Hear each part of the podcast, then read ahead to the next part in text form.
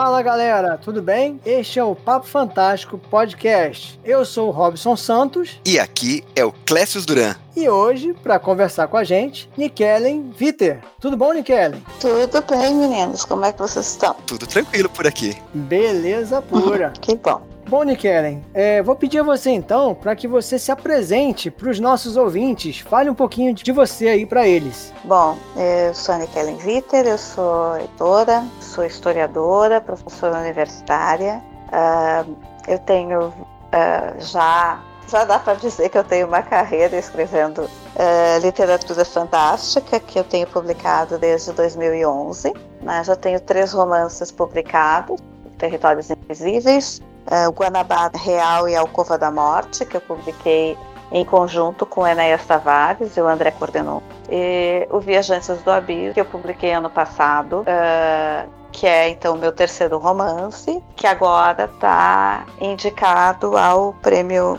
Uh, Jabuti de Literatura de Entretenimento. Uh, eu tenho também vários contos publicados em diversos é, coletâneas e, e revistas é, de ficção fantástica. E esse ano eu uma comecei uma organização desses contos para publicá-los então todos no mesmo espaço, né? E dei o nome para essa coleção de Fantasticontos. E aí o primeiro volume se chama 17 Mortos, que é uma coletânea de contos góticos, né, que se passam todos uh, nesse cenário do sul do Brasil. E uh, esse, esse livro veio agora em abril, com a, também com a intenção de, de disponibilizar textos uh, curtos, rápidos, para o pessoal ler durante a pandemia. eu tenho também uma atividade nesse mundo da literatura fantástica, já fui organizadora da Odisseia de Literatura, acabei saindo por questões de, de excesso de trabalho, mas continuo sempre que posso, dando uma força pro pessoal da, da Odisseia. Eu acho que basicamente é isso. Puxa, basicamente. Não, sabe que cada vez mais, depois diante desse currículo todo, cada vez mais eu fico com vergonha de quando eu apresentei as, as minhas credenciais. Muito legal. Michele, então, para a gente começar esse bate-papo, eu queria que você contasse como que você começou nessa louca atividade de contar histórias. Qual foi o, o, o gatilho que deu início a essa saga que a gente está conhecendo através dos seus livros? Pois é, sabe, é, Clécio, eu, sou uma pessoa que é, conta histórias para si mesma desde sempre, assim. É, e quando eu falo desde sempre é, eu sou uma mulher de 47 anos que conta uma história para dormir para si mesma até hoje. é... Muito mais é, interessante que contar preciso, carneirinhos, né? É, eu preciso. Se eu não tiver uma história para dormir, eu não durmo. Então eu me conto essa história. É, e eu faço isso desde que eu me entendo por gente. É, e também, junto com isso, vinha a vontade de escrever. Mas eu confesso, e aí Uh, eu tenho que dizer isso até porque às vezes a gente tem uh, crianças, adolescentes ouvindo, né? Uh, eu era preguiçosa no sentido de pegar e transformar tudo isso em algo escrito, porque ideias na verdade não faltam, né? A escrita é que é algo que é exigente, é cansativo, né? E que, e que vai te ocupar um determinado tempo. E quando eu era criança, eu era sempre a que inventava né, o, o, conteúdo das brincadeiras. Bom, hoje nós somos uh, filhas, é, eu tinha um bando de amigas, né? Nós, uh, nós somos filhas de uh, um camponês que foi preso e morto pelo rei. Nós vamos sair em busca de vingança. E aí, então eu dava o, o plano da brincadeira. Sempre foi assim, né? Uh, que ela inventa do que que nós vamos brincar. Então eu sempre fui a que dava o plano né, o, o plot da brincadeira. É, e isso era mais fácil do que escrever. Quando eu estava no início da adolescência foi que eu comecei a pensar que, bom, talvez eu precise escrever, porque já eu não brincava mais daquela forma. Eu e as amigas já tínhamos crescido, então era necessário transformar isso de outra forma. E aí eu me lembro que uma das primeiras vezes que eu tentei escrever, eu nem foi com uma história minha. Eu tentei escrever um filme do qual eu gostasse muito, criar uma narrativa escrita para aquele filme, né? Transformar em cenas, em relatos as coisas que, que eu via no filme que eu gostava. E aí passou a ser uma espécie de treino, assim. Uh, da mesma forma que depois uh, eu, passei, eu tinha um caderno em comum com uma amiga e aí cada uma escrevia um pedaço da história e passava para outra na outra semana e a outra escrevia e a gente se respondia não como uma correspondência, mas contando uma mesma história. Uh, comecei a escrever na escola, de acordo com a demanda dos professores, então sempre foi algo que teve muito no meu horizonte ser escritora. Uh, e eu sempre tive uma queda por, pelo fantástico, pela aventura, porque eram as coisas que eu lia, que eu gostava. Eu me lembro quando eu tinha uns 12 anos, eu era amicíssima da bibliotecária da escola, obviamente, e ela me avisou que eu tinha retirado uh, o Conde de Monte Cristo 18 vezes naquele ano. Caramba, 18 vezes! Cara, o Conde de Monte Cristo é uma das coisas, uma das melhores coisas sob o sol, né? É, é um livro absolutamente perfeito, assim, em muitos sentidos. E, e aí, é, isso sempre teve no, no, meu horizonte de alguma forma. Uh, mas e é tanto que na adolescência eu fiz uh, oficinas de escrita, oficinas de poesia. Uh, eu só dei uma parada mesmo na época que eu estava na, na faculdade. O excesso de, de atribuições de coisas da faculdade fez você respirar um pouquinho, né? É. E na verdade, quando você faz uma formação profissional, por mais que você goste de escrever literatura, você sabe que vai ter que viver da sua formação profissional e não da literatura. E e como eu tinha escolhido uma, uma profissão, no caso, né, a história, que me exigia uma quantidade de leitura e de formação extremamente puxada, história é, é, um, é um curso muito puxado, apesar de qualquer pessoa achar que domina história vendo dois ou três documentários, não é bem assim. é, não, eu tenho, eu tenho que fazer o jabá da minha profissão, tá né? Certo, porque é difícil, assim, né? Ninguém acha que pode ir mexer nos teus dentes ou abrir a tua barriga se não for médico. Mas todo mundo acha que pode fazer história sem ser historiador. Ou assistindo somente no verdade, Story Channel, né? É, pá! E no History 1, né? Não é nem no History 2, que tem um pouquinho mais de fundamento. Uh, e aí você tem que discutir com alienígenas do passado. Isso. Então, assim, Poxa, meu programa favorito.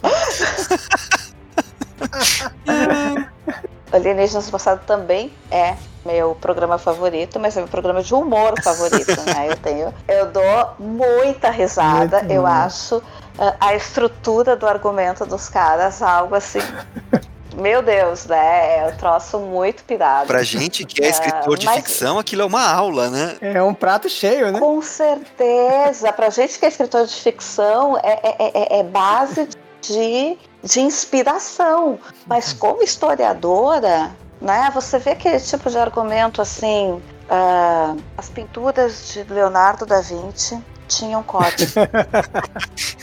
Leonardo da Vinci participava de sociedades. Seriam esses códigos passados para ele por alienígenas? Olha, a gente, Fica, tem, a gente tem um autor que a gente pode apontar o dedo e dizer assim: você tem grande culpa nisso. a, gente tem, a gente tem quem responsabilizar, pelo menos em parte, para esse tipo de coisa, hein? Sim. um abraço. Mas veja bem, né? Você, você ouve, você ouve aquilo e você fica pensando: que parte do argumento eu perdi? porque né, as coisas não se colam. Mas de qualquer forma, é, então assim, foi um período muito puxado de, de, de formação, né? É, a, a, formação em história, conhecimento teórico, as várias teorias, é, foi uma época que eu acho que eu passei assim seis anos que eu só lia coisas de história. Mas nesses seis anos, para vocês verem como para mim era, era importante a questão da literatura, eu produzi também a minha dissertação de mestrado. E a minha dissertação de mestrado foi em cima de um processo crime e eu nomeei é, o título da dissertação foi dizem que foi feitiço, que é uma leitura né, da vida de uma de um caso uh, da justiça brasileira contra uma curandeira no interior do Rio Grande do Sul E, e aí, quando eu fui escrever a dissertação, uh, eu pensei assim: mas como é que eu vou escrever isso, né? Como é que eu vou escrever esse texto? E eu tinha um, um livro de teoria, e acreditem, no livro de teoria da história tinha um texto do Tolstói, que era e é um dos meus autores favoritos. E eu depois eu vou escrever essa dissertação tendo como marco o Tolstói. Para quem não sabe, o Tolstói tem uma, uma estrutura né, de escrita que nenhuma pessoa entra por acaso. Mesmo que ele esteja rapidamente, a pessoa esteja, né, o personagem esteja rapidamente passando por um baile, ele vai te dar todas as informações que você precisa para saber por que, que aquela pessoa está naquele baile, por que, que ela está se divertindo ou por que, que ela não está se divertindo. Mesmo que ele nunca mais vá voltar àquela personagem. E eu achei que essa era uma estrutura legal de escrever. E aí eu escrevi a minha dissertação mais ou menos dessa forma. E aí foi muito engraçado que eu tinha uma colega na universidade que eu trabalhava, que era das letras, e ela uh, um dia ela chegou me xingando assim, quando foi meu primeiro livro publicado. Ela disse, como é que tu consegue escrever uma dissertação de mestrado com suspense? e aquilo me marcou. E ela disse isso porque ela tinha lido os dois primeiros capítulos, mas ela não sabia o que ia acontecer no terceiro capítulo. Ela disse: vou ter que esperar até o próximo final de semana para ler o terceiro capítulo. Como é que você faz isso? que legal, eu escrevi uma dissertação de mestrado com suspense. E aí eu comentei isso em casa e meu marido disse: Claro, meu amor, tu é uma ficcionista, tu só não está escrevendo ficção, mas está na hora de começar a pensar nisso. E aí, quando eu fui pro doutorado, uh, o meu passatempo era escrever fanfic. E fanfic de uh, histórias fantásticas, né? na verdade, fanfic de Harry Potter. Aham. Era a minha. Aham. Era o meu passatempo total, assim, né? Era a hora que eu, que eu parava de trabalhar na minha dissertação, na minha tese, eu ia uh, escrever e ler fanfic de Harry Potter. E, e, o que começou como brincadeira, num determinado momento, eu digo, mas eu posso usar isso aqui para treinar as minhas capacidades narrativas. E aí comecei testes mesmo, assim, até porque na fanfic você tem um retorno muito rápido do leitor, né? Então eu fui testando. Será que eu escrevo bem uma batalha? Será que eu escrevo bem uma cena de tensão? Será que eu escrevo bem uma cena romântica? E dessa forma eu fui né, me moldando. E aí acho que um ano antes de terminar a tese eu já tinha certo na minha cabeça que assim que eu defendesse eu ia mergulhar de, né, eh, de cabeça na, na literatura e que ia ser literatura fantástica. As minhas tentativas com a a literatura realista nunca me deixaram totalmente satisfeitas com as histórias que eu estava contando. Eu, eu sempre achei que, sei lá, que dava para aventura e magia eram coisas que sempre me atraíram. Então eu sempre quis que isso tivesse na minha forma de escrever. Bom, como a sua área acadêmica é a história, nada melhor do que a gente poder escolher o final da história, né? Tem tantos eventos que a gente fala assim, puxa, eu queria que fosse diferente, né? Se eu estivesse contando essa história, não seria assim, né? Eu sempre brinco com os meus alunos, né? Porque eles vêm sempre com aquela professora, e se? Eu digo, olha, esse não existe na história. A gente tem a história. Esse é o domínio da literatura. É. E aí, né, vamos para a literatura. Você sabe que eu, eu, ten, eu tento fazer com que os meus lobisomens eles se encaixem no mundo real, né? Então eu tento assim é, colocá-los nas lacunas que a gente tem na nossa, na nossa realidade. E isso às vezes é um, é um desafio complicado, né? Porque a realidade ela teima em, em não concordar com a gente, né? A gente, é, o, é, o, é, o, caso que a gente tem que fazer a licença poética, né? Vou mudar um pouquinho aqui para que o meu personagem possa funcionar, né? Não, mas eu te entendo, assim, é, é escrever isso como se isso fosse real. Uh, o que não quer dizer. Porque tem. A gente pode escrever a literatura fantástica uh, uh, gritando, né? Olha como isso é mágico e fantástico.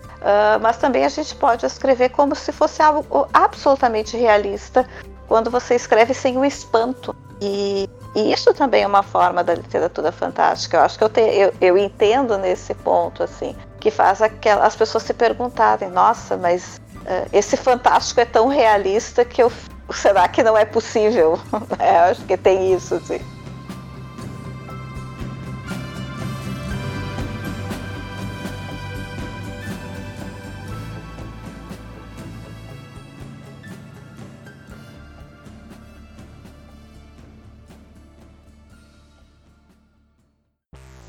Nick Ellen, no livro Territórios Invisíveis, você criou um universo fantástico que pode vir a ser explorado em outras histórias. Você tem ideia de retomar uma nova narrativa partindo aí do, dos ganchos que deixou naquela obra? Sim, até porque uh, quando eu escrevi Territórios Invisíveis, ele era um livro para ter continuação. Mas acabou que houve um, uma série de questões uh, pessoais né, nesse é, após a saída do livro, né, que, que acabaram, é, como é que eu posso dizer, fazendo uma retração no meu processo criativo.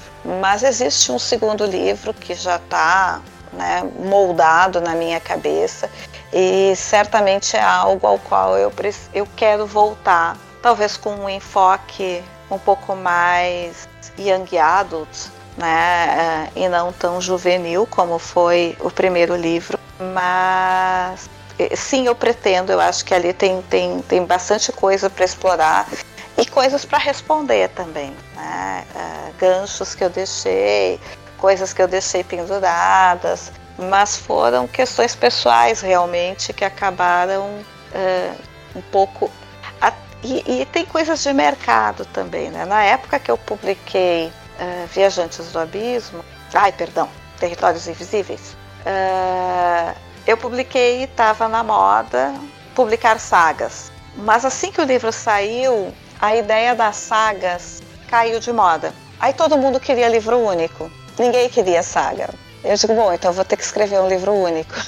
é, e aí o que? Era 2013, quando eu escrevi uh, o Viajantes, assim, meio aos borbotões. E, e aí comecei a trabalhar nele um pouco com a ideia de que um livro único abriria espaço para que eu pudesse publicar a segunda parte do Territórios Invisíveis. O que aconteceu foi que Viajantes acabou tendo uma outra carreira, e uma carreira maior, eu acho, do que Territórios, mas espero que ele também seja um cartão de visitas para que a segunda parte de Territórios possa vir à luz em algum momento. No, nesse livro, Territórios Invisíveis, eu me lembro de ter visto duas capas diferentes. É, é, foram, foi, teve mais de uma edição e, é, mudou alguma coisa? Assim, é, ele foi publicado inicialmente em 2012 é, pela editora Estronho. E a edição esgotou, Uh, mas aí eu já estava no outro momento, a editora também já estava num outro momento, uh, o nosso contrato tinha terminado e quando eu fui publicar uh, Guanabara Real em 2017, o Arthur Vec da, da AVEC Editora me, me propôs republicar o, o Territórios Invisíveis, nem que fosse apenas em e-book. Né? Até para que as pessoas pudessem ter acesso ao livro. E foi o que eu fiz. Né? Então ele tem sim duas, duas edições, né? essa primeira física que esgotou e a edição de 2017 que está só em e-book. De mudança tem alguma coisa, mas foi mais no sentido de uma melhoria do texto. Não há uma mudança na história propriamente. Como você falou dessa questão do livro Guanabara Real, eu vou fugir um pouquinho da pauta e te fazer uma. pedir para você matar uma curiosidade minha.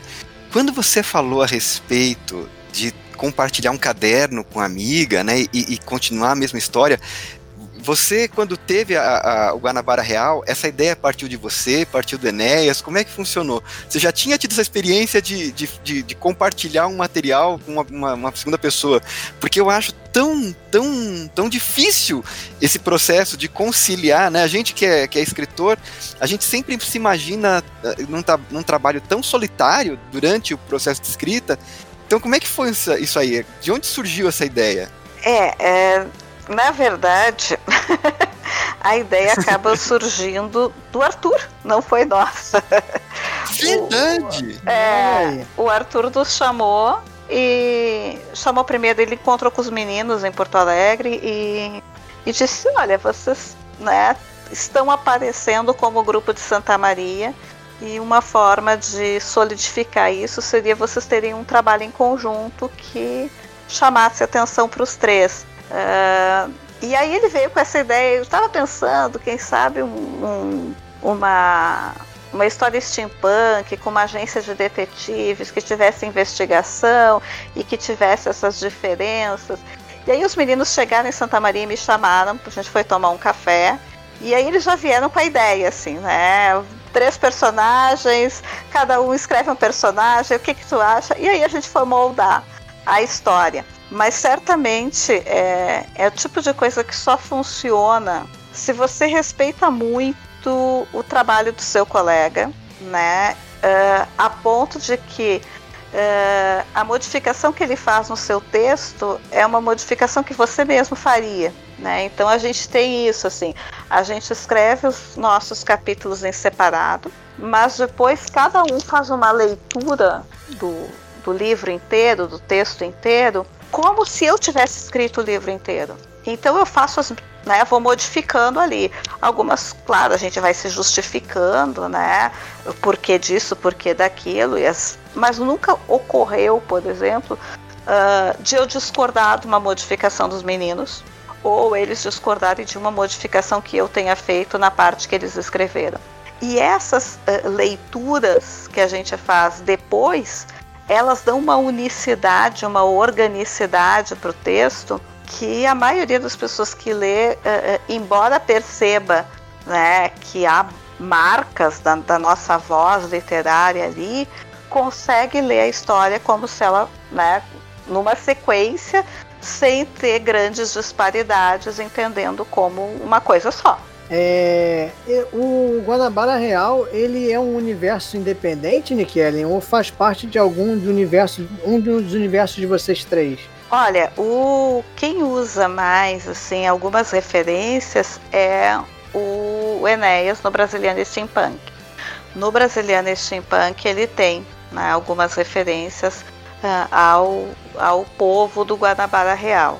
Uh, eu já fiz alguma, acho que eu cheguei a fazer uma ou outra referência uh, nos contos da Miss Boyd, que é uh, uma outra personagem minha do final do 19, que inclusive agora vai sair né, um, uma pequena coletânea com os contos da Miss Boyd. e ali eu, eu circulo alguns personagens que acabam aparecendo nas histórias, assim. Uh, mas sem, sem grandes interferências. Mas acho que ali você tem um, um povo que se que poderia se conhecer. Muito bom. O Nikellen, é, por falar nesses, nas, nas, personagens que você cria, né, assim, aproveitando o gancho, é, no seu livro novo, O Viajante do Abismo, além da protagonista forte, né, uma protagonista que é apaixonante, tem um monte de mulheres, né, um monte de personagens femininas que elas elas são assim empoderadas, mas elas também é, nos atraem, nos cativam, porque elas apresentam falhas, né? É, elas são muito humanas. E como não posso deixar de perguntar, né? Todo grande escritor, você é, tem modelos da vida real que você baseia essas personagens? Você se inspira em alguém ou em algumas pessoas? Ou tudo fruto da sua imaginação? Eu não sei, Clécio. Eu acho que vamos lá, né? O personagem todo perfeito é um chato. Né? Com certeza. a gente gosta de. Não é real, né? Não, não é realista, né? É, a é. gente sabe de, de personagens. E eu vou dizer assim, eu tenho uma paixão pela personagem enquanto estrutura literária. Ah, eu acho que um bom personagem segura até uma história ruim. Eu já terminei livros unicamente por causa das personagens mesmo que a história estivesse me jogando longe, eu queria saber o destino das personagens. E da mesma forma, eu já fechei livros, porque por mais interessante que a história tivesse, uh, pouco se me dava se a personagem morresse, explodisse, ficasse catatônica. em alguns casos eu até agradeceria se ela ficasse catatônica. Mas. Vai dar menos problema, né? É, melhoraria a história, inclusive. Uhum. É, então eu, eu sempre me dedico muito a essa construção da personagem. Uh, mas assim, não vou dizer que eu sou do tipo que senta e fica horas escrevendo como a personagem é. Eu tento. Uh, eu sou uma pessoa que, que, que, eu escrevo muito caminhando, né? E eu tento, enquanto eu caminho uh, e moldando as, as personagens, como se fosse uma pessoa que eu conhecesse. Veja bem, vocês não chegam em casa depois de irem ao lugar e conhecerem pessoas novas Uh, você, Clécio, que já esteve lá na, na, nossa, na, lá na, na Odisseia, né? Sei. Não chega em casa uhum. e diz, conheci fulano, ele é assim, assado, né? você não faz isso. Né? Então, eu tento conhecer as minhas personagens mais do que uh, fazer uma longa escrita sobre elas. Então, eu não tenho um bloquinho né, com, com dizendo como é que essa personagem é, mas eu passo muito tempo com elas. Uh, tanto tempo que eu chego a sonhar. Eu sonho, eu tenho uh, falas inteiras na minha cabeça, uh, discursos, e, e quando eu sento, eu conheço aquela pessoa. Eu sei o que ela vai dizer, eu sei o que ela vai falar, eu sei uh, nos babados que ela se meteu, eu sei como é que ela saiu desses babados ou não saiu, eu sei os traumas dela. E isso está subjacente a tudo. Então, quando eu escrevo, para mim ela está muito real. E, e o é, é, muito legal você falar isso porque me dá a sensação de que eu consigo passar essa é, tridimensionalidade, essa realidade quando eu estou escrevendo. A personagem, quando ela é bem trabalhada, ela fala com a gente quando a gente tá no chuveiro, né? A gente tá, uhum. acabou de escrever um capítulo, tá lá tomando banho e fala, puxa vida, ela não falaria desse jeito, ela falaria de outro jeito. E Perfeito. às vezes ela também nos dá uma rasteira, né? Você escreve, você precisa que a história vá para um caminho, e aí de repente fala assim, cara, não, vou ter que dar um caminho diferente porque a personagem não faria isso, né? Perfeito, é exatamente assim. Né? A personagem ela, ela tem caminhos próprios à medida que ela vai ganhando essa realidade na cabeça da gente, é, ela vai ganhando atitudes próprias, né? Eu tinha isso muito com, com a Tila e a Elissa, né? Coisas que eu sabia que uma ia uh, uh, dizer para outra, uh, porque elas não eu não conseguiria fazê-las agindo de outra maneira. Né? É, e eu acho que isso tem a ver com a realidade que eu vou construindo delas dentro de mim. É como se eu estivesse escrevendo sobre amigos, amigas que eu sei, que eu sei como é que se comportam, que, né, que se comportariam daquela maneira naquela situação. Eu, eu, esqueci, eu esqueci o nome da irmã da Elisa. Né, Teodora. Da, da, sua personagem. Teodora. A Teodora. É, é, é, é, é a que eu, assim, não me entenda mal, mas assim, é a que eu me gostei mais. Me identifiquei muito com a Teodora. Gente, deixa eu te o contar uma coisa. Deixa eu contar uma coisa. A Teodora, na primeira versão, aparecia muito menos. E... Poxa, que pena. É verdade. É bom que ela apareça é, bastante, né? E aí, as, as beta readers, né, que leram o texto, uh, todas voltadas com por favor, mais da Teodora. então, assim, a Teodora é aquela personagem que foi exigida pelos leitores.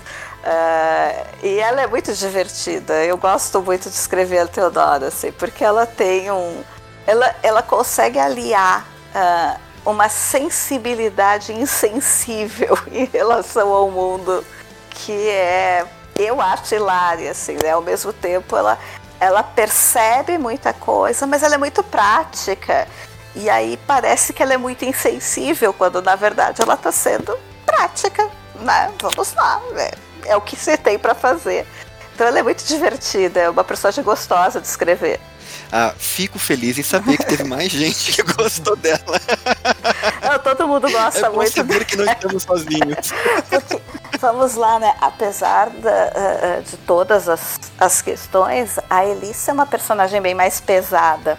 enquanto a Teodora é aquela personagem que poderia ser pesada pelo, pelo nível intelectual que ela tem, mas ela se recusa a, a, a entrar no drama, né? Ou, ou Olha, a ter vou... questionamentos éticos. Tem que fazer, tem que fazer. Eu, eu sei que você tem é, contato direto com a Teodora, que ela está em algum canto da sua cabeça, mande um recado para ela, parafrasear o poeta. Te adoro, Teodora. Coisa boa.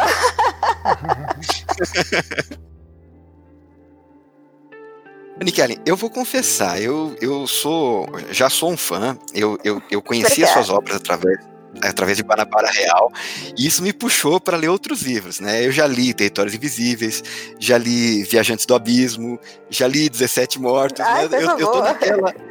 Eu vou, eu vou fazer com você aquilo que alguns leitores fazem comigo e que eu detesto. Assim, Michele, quando que é a próxima obra? Quando é que sai, né?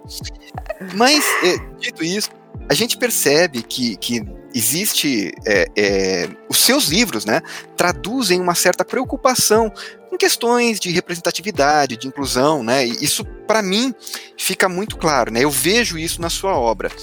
É, como é que você avalia o papel do autor na divulgação desses ideais tão importantes para a gente hoje em dia, né? Representatividade, inclusão, empatia com o próximo. Como é que você é, é avalia isso aí? Bom, uh, assim, Clécio, uh, eu sou. Eu tenho uma, uma atuação enquanto profissional da história, que é de dentro do que a gente reconhece como teoria feminista do conhecimento. A teoria feminista do conhecimento, ela parte do princípio de deslocar o olhar desse centro, né, que nos foi ensinado e moldado, é, e tentar olhar pelos os pontos menos uh, reconhecidos da sociedade e tentar incluir essas pessoas, essas minorias, como sujeito e como uh, sujeito da ação, né? como protagonistas uh, das suas histórias. E na verdade eu acho que a mesma teoria que embasa a minha atuação como historiadora e como professora, como profissional da história, ela também embasa a, a, a minha escrita como autor. Não que eu esteja pensando nisso o tempo todo, mas o fato de que as leituras, quando elas são realmente incorporadas e não apenas um verniz que a gente põe para criar discurso, ela tá tão, tão arraigada em que eu não consigo escrever de outra forma. Eu não consigo escrever sem uh, mostrar essa miríade de, de pessoas uh, diversas e que precisam ter voz e que precisam ter espaço, né? E que efetivamente existem e cujas existências uh, têm poder e têm, têm força. No, eu preciso que elas estejam ali, eu preciso que elas estejam presentes. É, é olhando para elas que eu acho que a minha literatura, pelo menos, é a que ganha, ganha mais força. Eu me sinto mais forte quando eu escrevo a partir desse ponto de vista do que se eu escrevesse de outro ponto. Então, acho que, na verdade, é, um, é uma coisa que, que me gruda inteira. Né? Essa a forma como eu vejo, ela está muito ancorada na minha atuação profissional, seja como profissional da história, seja como profissional da literatura. Eu não consigo ver essas coisas separadas, porque da mesma forma que eu entro numa sala de aula e digo para os meus alunos, nós temos que construir uma nova narrativa, uma narrativa inclusiva, uma narrativa que fale uh, das pessoas negras, uma narrativa que fale das mulheres, uma narrativa que não seja apenas baseada no, na documentação oficial, da mesma forma quando eu vou escrever um livro, isso está tudo ali. Né? Eu vou escrever um livro de ficção. Porque, primeiro, porque essas coisas existem, segundo, porque na ficção a gente tem uma parcela de denúncia e uma parcela de utopia, né? De denúncia das coisas que a gente não gosta e gostaria que fosse diferente. E de utopia de, de como a gente gostaria que as coisas fossem, andassem, né? E isso, sei lá, é, acho que flui para mim de uma forma quase natural. É, a, as minorias elas acabam sendo é, escondidas, né? Elas vivem à margem da, da, da sociedade e você transpor é, para as páginas de um livro, né, uma determinada minoria, uma determinada é, tipo de pessoa, ele acaba normalizando, né? É, é, é acho que é um, um, um dos nossos papéis como escritores é ajudar a, a reintroduzir essas pessoas, né? Não apagá-las da sociedade, mas mostrar, elas existem, elas são assim, e é isso, e, e tá tudo ok, né? E as pessoas podem ser diferentes e não tem problema com isso, né? Sim. Ah, parece que hoje em dia parece que ah, existe uma certa intolerância com aquilo que é diferente, né? A gente precisa justamente abarcar todas essas nuances diversas, né? Essa é, diversidade, para mim, ela não pode ser traduzida como desigualdade, porque na verdade ela é a nossa maior riqueza enquanto espécie. Quanto mais diversos nós formos e, e somos, é, é dessa forma que a gente consegue ampliar a, as nossas possibilidades de sobrevivência no planeta. Isso está na diversidade, não, não em construir uma série de pessoas iguais. E eu acho, como, como você disse, assim, é, é importante a gente tornar a diversidade algo normal, algo tranquilo para as pessoas lidarem, uh, né, e mostrar que, que o quão rico é ser diverso não todos iguais, pensando igual, agindo da mesma maneira. E isso para mim é muito importante na hora de, de construir a minha literatura, né? Mostrar que essa diversidade nos faz melhores, não piores.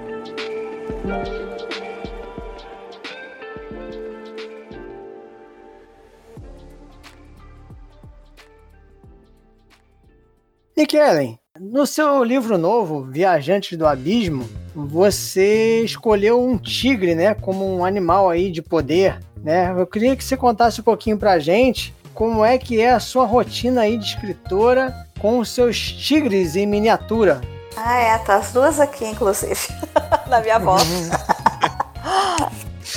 a tigresa e a pantera. Na verdade, olha só, uh, o tigre apareceu na minha vida antes das gatas, tá? É, uhum. Até porque eu sou. É, eu acabei virando consultora de gateiro, pelo menos para as minhas amigas, mas. Olha que legal. é, eu tenho gato faz dois anos, gente. Toda a vida eu fui de uma família cachorreira, né? nunca tinha tido gatos. É, é, os gatos acabaram entrando porque eu moro em apartamento e o meu filho entrou naquela de eu nunca vou ter uma estimação não sei o que. Tadinho. É. E aí a gente começou uma série de. É, eu digo que eu tenho a mania de que tudo que eu coloco na minha vida, eu estudo para colocar na minha vida. Eu faço. Eu estudei na hora de ter filho, eu estudei a profissão, eu estudei como eu estudei para ter gato. E, certo. e aí com o filho a gente fez uma pesquisa e acabamos optando por ter as gatinhas. Chegou primeiro a Felícia, depois a gente adotou a Hermione. Na verdade, a gente deu um gato para gata. um gato adotem, presente para gata. É, adotem sempre em duplas, tá? Uh, porque eles se fazem companhia. É, e é interessante, assim, eu fui aprendendo com as reações delas. Mas quando eu escolhi o tigre, isso foi lá em, como eu disse, em 2013, uh, eu até ontem eu estava comentando isso. Uh, o tigre nasceu por causa, na hora, no momento que eu estava começando a, a, construir a história, eu, uh, eu fico navegando na internet, puxando imagens que de alguma forma vão me inspirar, e me apareceu a imagem da, da carta do tarô da força. Né? Quem conhece sabe que é uma mulher que segura né, os dois lados da boca de um felino. Às vezes é um leão, às vezes é outro animal. Mas é essa ideia, né? A ideia de uma, de uma mulher que controla essa criatura selvagem, uh, extremamente poderosa, muito mais poderosa do que ela. E aí, quando eu pensei na Elissa querendo consertar o mundo, curar o planeta, essa imagem da força ficou muito forte. Então, para mim, ela é daquela mulher e eu precisava que essa deterioração do planeta tivesse essa cara. Uh, e aí eu constituí essa mitologia, a mitologia uh, do tigre do deserto, que vem devorando a terra, né, que aparece nas canções infantis daquele mundo, uh, mas era muito em função da inspiração dessa, dessa carta. Talvez hoje tivesse, se eu escrevesse o livro hoje, né, tivesse outros elementos em função que eu observo nos, nas minhas mini felinas aqui de casa. Até porque o comportamento dos grandes felinos e dos gatos, eles são muito parecidos, né? A gente, assim, vendo os, os documentários a respeito uhum. de tigres, leões, a gente se espanta com quão parecidos são com os gatos domésticos, né? É, eu lembrei de duas histórias, né? A primeira é um meme que diz: Você sabe por que, que os gatos estão sempre putos? Porque eles são perfeitas máquinas de matar que pesam 4 quilos. e aí a gente pega no colo, aperta, esmaga, mas poxa, eles são matadores. a gente, a gente faz igual a Felícia fazia, né? Quem lembra aí do desenho? Do desenho da Felícia. Perfeito. Não, você sabe que tem. É, nos documentários eles mostram na caçada dos animais que quando eles usam as. Eles agarram com as patas dianteiras e as patas traseiras eles dão um pão assim que é para estripar a presa, né, tal. Uhum. E os gatos brincando com a gente, eles fazem isso, né? Falam assim, ah, danado, você tá querendo me matar aqui, né? Bem isso. E a outra história, que é, essa aconteceu aqui em casa, eu acho assim, né, eu tenho ela na minha cabeça. Uh, eu tava zapeando e passa um documentário, eu acho que era na National Geographic. E aí parecia um puma, né? E aí dizia, ah, o, o puma, o, o lynx, né? Uh, ele vive solitário uh, a maior parte do ano, até que num determinado momento ele sobe uh, numa rocha, no canyon, onde eles vivem, e ele lança um miado que aí reverbera na região e esse miado alcança todas as fêmeas num raio de não sei quantos quilômetros. Caraca!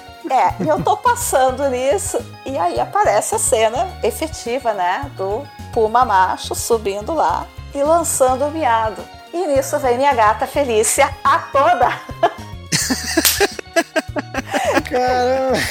E se gruda na televisão. e começa a procurar. O que você contou?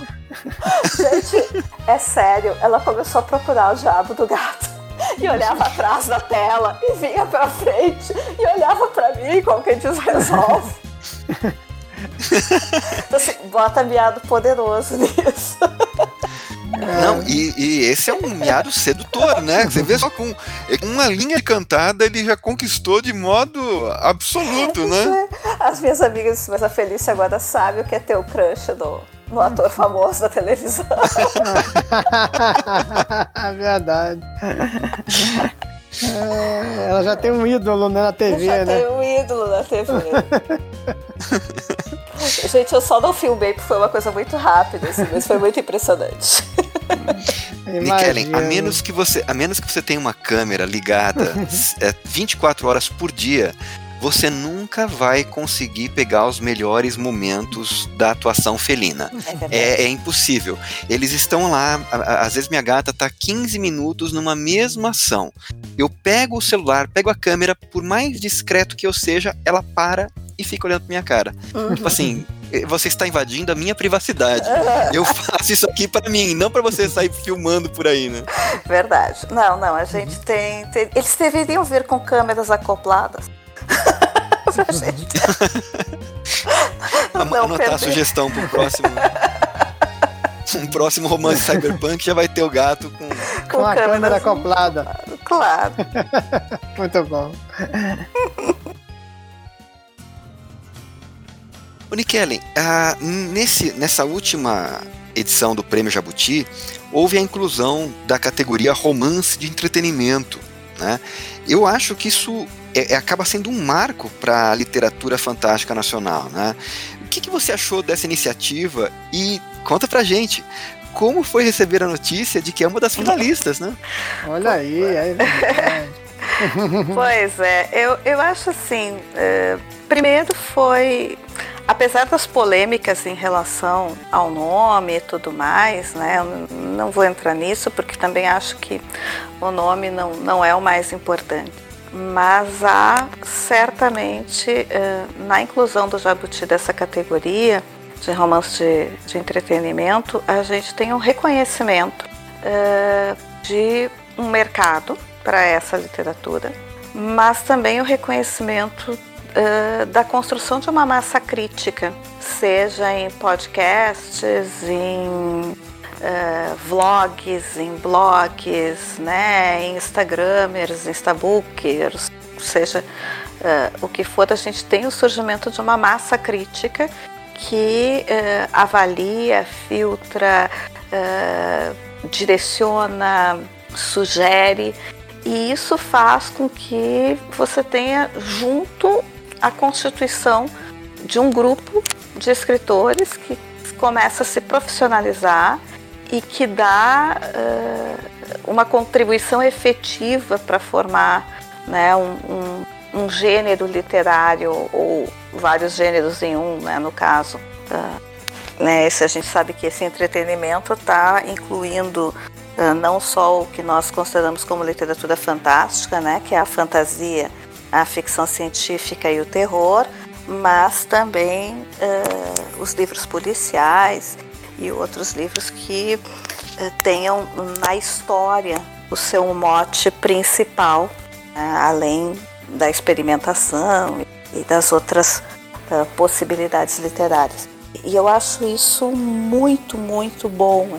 Acho que nos dá amplia as nossas possibilidades, dá uma, uma é uma, uma, uma chancela né, de que uh, não só a gente existe, como a gente produz coisas uh, que merecem a atenção mesmo das áreas mais tradicionais da literatura do país. Isso é muito bom. Quando você recebeu a notícia que você foi indicada, qual foi a sua reação? Você saiu gritando? Você ficou assim, não, não acredito. Como é que foi? Como é que foi assim a recepção disso aí? Eu fiquei sem ar. Você não acreditou, né? Você ficou assim, ué? Não, é, foi, é muito, foi muito louco, assim, porque eu tinha uh, aberto o notebook para trabalhar de manhã e, e aí a primeira coisa que apareceu no, no, no meu WhatsApp foi um comentário da, da Guta Bauer, que é, que é uma das minhas agentes da Inclusive. E, e elas, ai, parabéns, Nica. E eu, gente, a Guta tá meio fora da casinha. Meu aniversário foi em setembro. meio... Não é meu aniversário hoje, né? É, mais ou menos isso, assim. E aí eu, tipo, parabéns pelo quê? E ela, tu não viu? Tu tá nos finalistas do Jabuti. E aí eu enlouqueci porque eu comecei a procurar, mas eu não conseguia falar, chamar ninguém. E, gente, é, é, é, sério, eu nunca hiperventilei na vida. E naquela quinta-feira eu hiperventilei, assim, né? Aquela sensação de que eu queria um saco de papel para ficar. Porque eu, eu não via, o, o ar parecia que não chegava. Assim, foi muito estranho. Né? Uh, a gente, quando é, é, é indicada prêmio, em geral, a gente tem uma reação meio né, overreacting, assim, né? Eu fiquei uh, quando foi o Viajantes foi indicado como finalista do Prêmio Odisseia, eu fiz uma gritaria, assim, né? Então eu também estava esperando, mas eu acho que no caso do Jabuti, por essa tradição do prêmio, a gente acaba não esperando, né, essa esse momento assim, né? A gente vai meio e, e, eu duvido que os outros escritores de literatura fantástica, pelo menos os que eu conheço, não tenham escrito seu livro no sentido assim, ah, ou não, eu já tenho. Uhum. né? E aí quando veio sim, você fica meio, oh, como assim? Mas foi muito ah, bom. eu posso acreditar que você teve essa reação. É perfeitamente compreensível.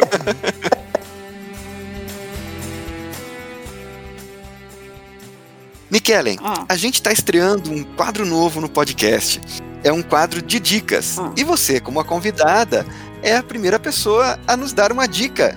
Olha só, dica de. O que, que você recomenda? Livro, série, Deixa eu ver. Pode ser livro, série, filme, HQ, jogo de videogame, qualquer coisa que você esteja consumindo ou consumiu recentemente e que você indica para nós. Olha, gente. Para nós e para os nossos ouvintes. Então, tá. O que eu acabei de, de né, terminei esse final de semana foi uh, Maratonei Sangue de Zeus da Netflix. E puxa, gente, é, ah, não adianta. A mitologia grega é um troço espetacular, maravilhoso, que sempre rende histórias incríveis. Uh, eu acho que eles conseguiram renovar uh, elementos muito legais da, da, da jornada do herói. Uh, do herói grego, no caso, né? não a jornada do herói do Campbell, a jornada do herói grego.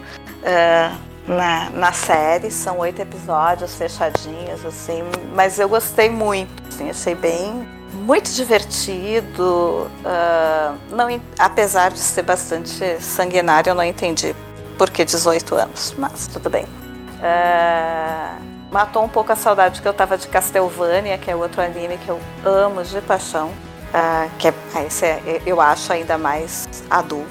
Mas são, são assim, vi, pra ver, são duas coisas que que eu recomendo, assim, tanto Castlevania quanto o, o Sangue de Zeus, que é esse anime novo que está na Netflix. Das coisas que eu terminei agora. Assim. Castlevania é realmente muito bom. Sangue de Zeus está na minha lista, mas eu ainda não, não, não pude assistir. Mas vou colocar para cima agora, não, mas tá, diante da recomendação. Tá gostosinho, gente. Olha, eu, eu curti, assim, mesmo. Tem, tem potencial até de se ter mais, mais temporadas. Bem, bem legal. legal. E você, Robson? O que, que indica pra gente? Então, cara, eu também recentemente eu vi o Além da Imaginação da Amazon Prime. Ai, né? ótimo, adoro. Então, pois é. é. A primeira temporada eu gostei bastante. Essa segunda, sim, achei mais fraca em relação à primeira. Mas tem um ou dois, talvez uns três episódios ali que valem a pena a, a temporada, né? Então, assim, é, eu achei que eles deram uma renovada bem legal, né? Em relação a, a questão da, do espírito, né, do programa. E, cara, é muito legal, porque é como se fosse um conto, né, digamos, né? É, cada uhum. episódio é um conto e, cara, assim, é tudo que a gente gosta, né? É o fantástico, né? Tem ali elementos do terror, da ficção científica, da fantasia. Né? Então, assim, recomendo para quem gosta de, de literatura fantástica, essa série é um prato cheio. Só para completar, eu não sei se vocês assistiram, uh, ainda na Amazon Prime tem o Lore. Vocês já assistiram? Ainda não vi. Não. Gente, não vi. Lore é magnífico. Eu gosto mais também da primeira temporada que da segunda. Uh, mas a ideia é buscar as raízes históricas de determinadas histórias de terror. Hum. O que, que uh, foi usado como inspiração para os escritores, né? Uh, o que estava circulando. Então, que por legal. exemplo, uh, tem a, a história da vampira norte-americana, cuja um recorte de jornal que narra essa história foi encontrado entre os papéis do Bram Stoker. Então eles fazem essas ligações, Olha. assim. É muito, muito legal. Eu recomendo bastante essa série. É, ou o caso de um, de um assassinato na, na Alemanha uh, logo após o final da Segunda Guerra e que até hoje não se tem a resolução do assassinato. É, e tem universidades que já fizeram uh, mestrados em tema de criminologia para tentar desvendar a o assassinato e até hoje não se conseguiu desvendar. Bem, hum. é, vale a pena, gente. É, é uma série bem interessante. Legal. E como nós estamos na mídia do podcast, eu tenho que observar que o lore, o seriado, ele é extraído, ele é oriundo de um podcast. Olha Tem um podcast com o mesmo nome que é que dá ensejo à série. Salvo engano, eu ainda não não pude comparar, mas é, me parece que eles usam basicamente o, o enredo do próprio podcast para fazer a, a, a, série. Olha só que legal. Essa eu também não sabia. Transmídia, né? Uhum, show de bola. Show de bola. E você, Clécio, o que, que você recomenda pra gente? Bom, eu vou recomendar o jogo da minha vida. um jogo de videogame. Ele se chama Shadow of the Colossus. Ele é um jogo para o PlayStation, né? É, ele foi é, inicialmente criado para a plataforma no PlayStation 2, ele foi repaginado para o PlayStation 3 e tem também a sua versão para o PlayStation 4. Né? E é um jogo tão bom que eu posso fazer as apostas. Com certeza vai estar no PlayStation 5 uhum. quando ele sair também. Meu filho é um... ama esse jogo. Ele é maravilhoso. É. É, Mas ele é, ficou deprimido com o fim, hein? Não vou contar. Ah, é, o, fi, o final. Meu... O final me, foi um dos poucos jogos que me fez chorar. Ele, é, exatamente. Eu tive, que, eu tive que consolar uma criança de 11 anos por causa desse jogo. Ele, ele, foi, ele, ele teve. Eu, eu, eu chorei duas vezes. Eu joguei a primeira vez, passaram muitos anos, eu rejoguei e eu não me lembrava do final e eu, pois, eu chorei de novo, né? Assim, eu, eu passei por todas as emoções de novo. É, o jogo é tão marcante que eu o conheci assistindo a um filme, uma das poucas é, poucos dramas feitos pelo Adam Sandler, né? É um filme chamado Reine sobre mim. Ele conta a história de um cara que perdeu a família, né? Tem lá o enredo e ele tá deprimido e ele tá no sofá e passa, mas assim, coisa de 5 a 10 segundos mostrando o gameplay, mostrando ele jogando esse jogo. Cara, aquilo foi o suficiente para eu ficar apaixonado em querer jogar. Os Mas gráficos são lindos, né? Não, é, é uma coisa maravilhosa. É, é, é, é um, não é só a questão do gráfico, a, a, a, toda a temática dele, né? Você é um ser humano normal que tem enfrentar criaturas gigantescas, né? Então é um, é um, um pouco de puzzle que você tem que descobrir como ter acesso à criatura além da, da habilidade própria do videogame. E como era uma era pré-internet, eu não sabia que jogo era aquele. Eu fiquei procurando aquilo por muitos anos. E por um acaso, meu filho comentou um jogo que ele viu. Ah, vi um jogo assim assado. Falei, cara, bateu. Falei, me dá o nome desse jogo, eu preciso desse jogo. e aí eu encontrei. É, é, é inclusive um, um, um, dos jogos que eu faço expressa homenagem no meu livro, porque é uma coisa absurdamente magnífica. Estavam cogitando de transpô-lo para filme, né? Não sei se vai ficar tão bom, porque a experiência do videogame te coloca na pele do protagonista, né? Então uhum. aquilo acaba sendo muito mais, mais marcante. Então, se vocês não jogaram e gostam de videogame, não percam a oportunidade de jogar Shadow of the Colossus. Que legal. Ótima dica, hein? Ótima dica.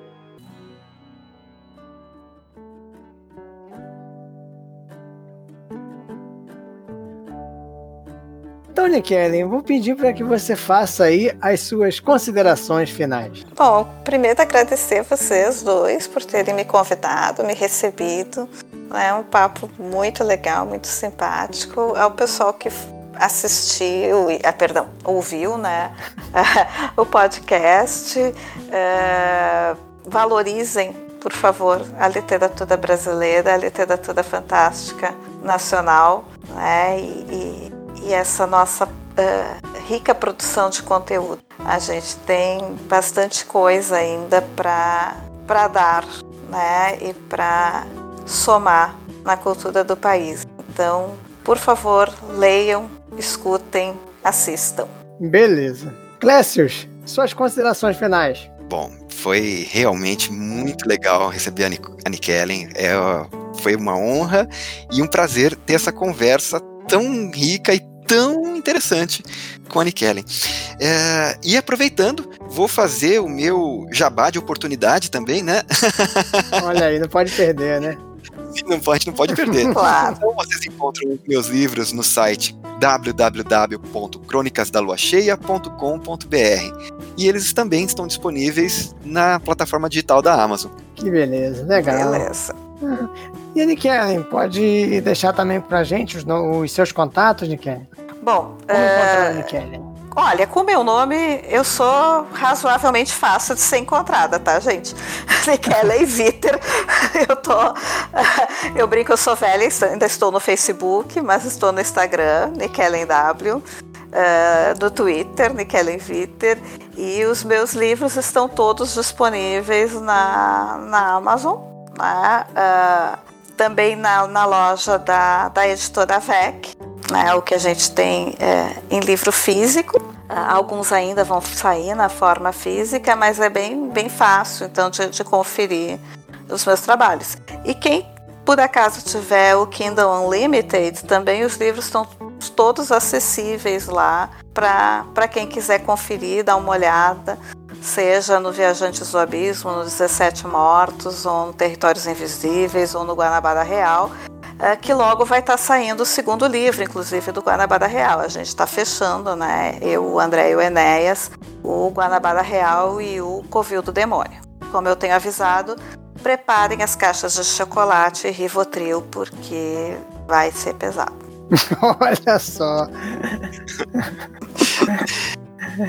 E você, Robson, tem algum recado, alguma consideração final pra gente? Beleza. Então, cara, os meus recados, né, são, são sempre os mesmos, né, cara? Pra poder, a galera que quiser conhecer um pouquinho do meu trabalho, eu tenho um conto meu, né, no Planeta Fantástico, volume 2, que está sendo lançado agora pela editora Metamorfose. Né? Então a gente vai colocar né, todos esses links aí no post para quem quiser conferir o trabalho do Clécio, da Nick Ellen e também né, o, o meu trabalho. Podemos fechar então, seu Clécio? Podemos, mas não desliguem ainda, porque logo depois do encerramento nós vamos ter a leitura de comentários. Isso aí, não, não, o programa ainda não terminou. Ainda vamos terminar daqui a pouquinho. Mas por enquanto, né, gente, a gente vai se despedindo por aqui. Até mais e até a próxima. Tchau, tchau. Tchau, tchau. Tchau, galera.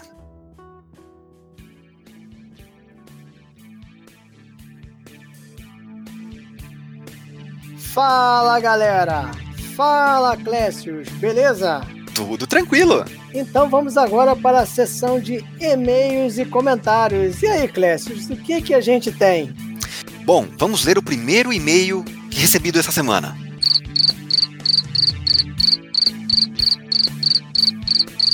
Que vergonha, galera! Não temos nenhum e-mail, nenhum comentário.